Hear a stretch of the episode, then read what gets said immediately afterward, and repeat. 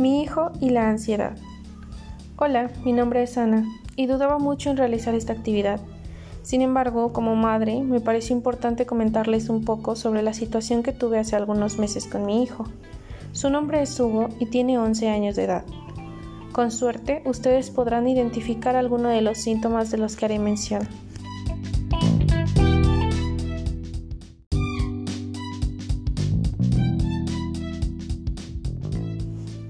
Hace aproximadamente 10 meses mi yo nos separamos, dejando a un lado las emociones que mi hijo podría estar experimentando. Había discusiones en casa, conflictos económicos, laborales, estrés en su máximo esplendor. Al final llegamos a un acuerdo. Mi hijo se quedó conmigo y vería a su padre únicamente los fines de semana. Sin embargo, yo nunca le di importancia a sus opiniones e ideales, pues como madre tenía arraigada la frase son cosas de adultos. Mi hijo y yo comenzamos a perder la comunicación. Si bien hablábamos de cosas referentes a la escuela, asistía a juntas, cosas sumamente superficiales. No tenía tiempo para sus preocupaciones debido al trabajo tan absorbente que tenía. Por tanto, se quedaba solo y lo veía únicamente por las noches para cenar o incluso cuando yo llegaba él ya estaba dormido. Sin embargo, hubo algo en el trabajo llamado recorte de personal y me vi perjudicada por dicha situación.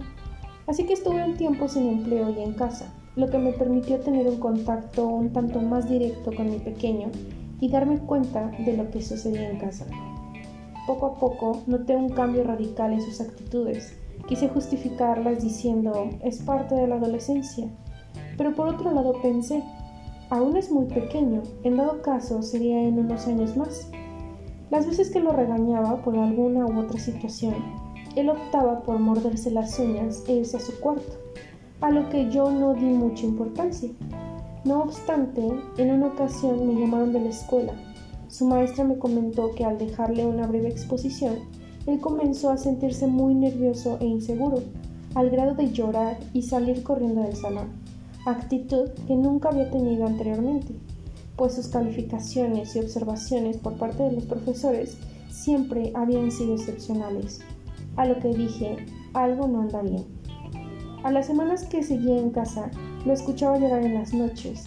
Él me decía que sentía mucho miedo y que si podía acostarme en su cama. Me costaba mucho trabajo hacerlo, pues para mí él ya no era un bebé, él ya era un niño grande y no necesitaba de estas cosas. Sin embargo, lo hice.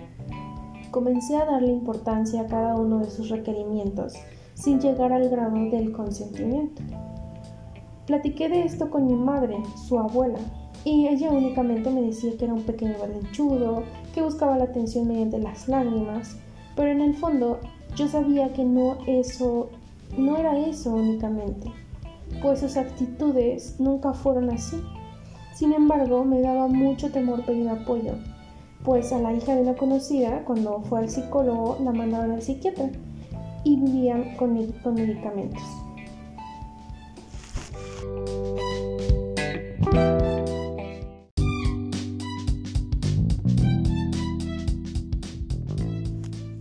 Yo me negaba a la idea de ver a mi hijo en una clínica, en una situación similar de por vida, así que investigué me hice la idea de que algo le sucedía a mi pequeño y como su madre lo único que quería era su bienestar. No me gustaba verlo así. Sentía un dolor en el pecho cada que lo escuchaba llorar. Ver sus manos temblando me partía el alma por completo. La escuela brindaba algo llamado apoyo psicológico. Solicité una cita únicamente para comentarle la situación a la psicóloga, esperando que me diera una varita mágica para solucionar el problema. Sin embargo, no fue así fue algo mejor. La psicóloga me comentó que el proceso terapéutico se llevaba a cabo mediante varias sesiones, dependiendo de la problemática. Me pidió que llevara a mi hijo a la siguiente sesión y en efecto, algo no andaba bien. La psicóloga diagnosticó a mi hijo con trastorno de ansiedad, con base en diversas pruebas que ella tenía en su consultorio.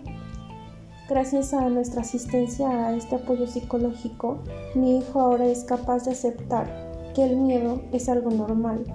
Ha aprendido a hacerle frente, pues algo que hizo mención la psicóloga se le quedó muy grabado y fue lo siguiente.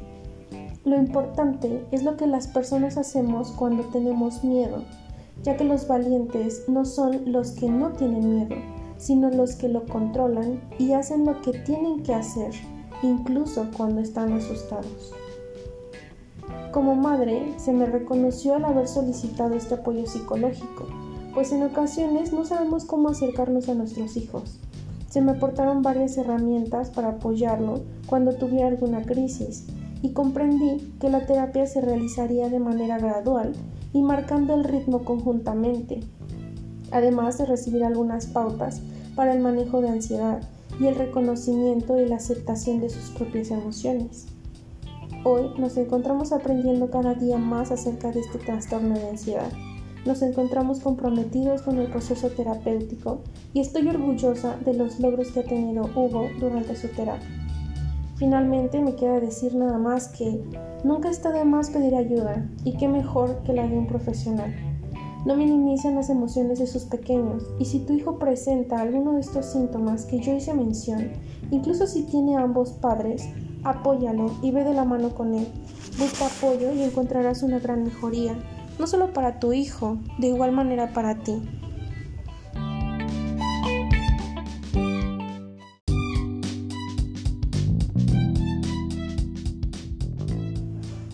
Agradecemos una vez más a los oyentes por sintonizar este episodio.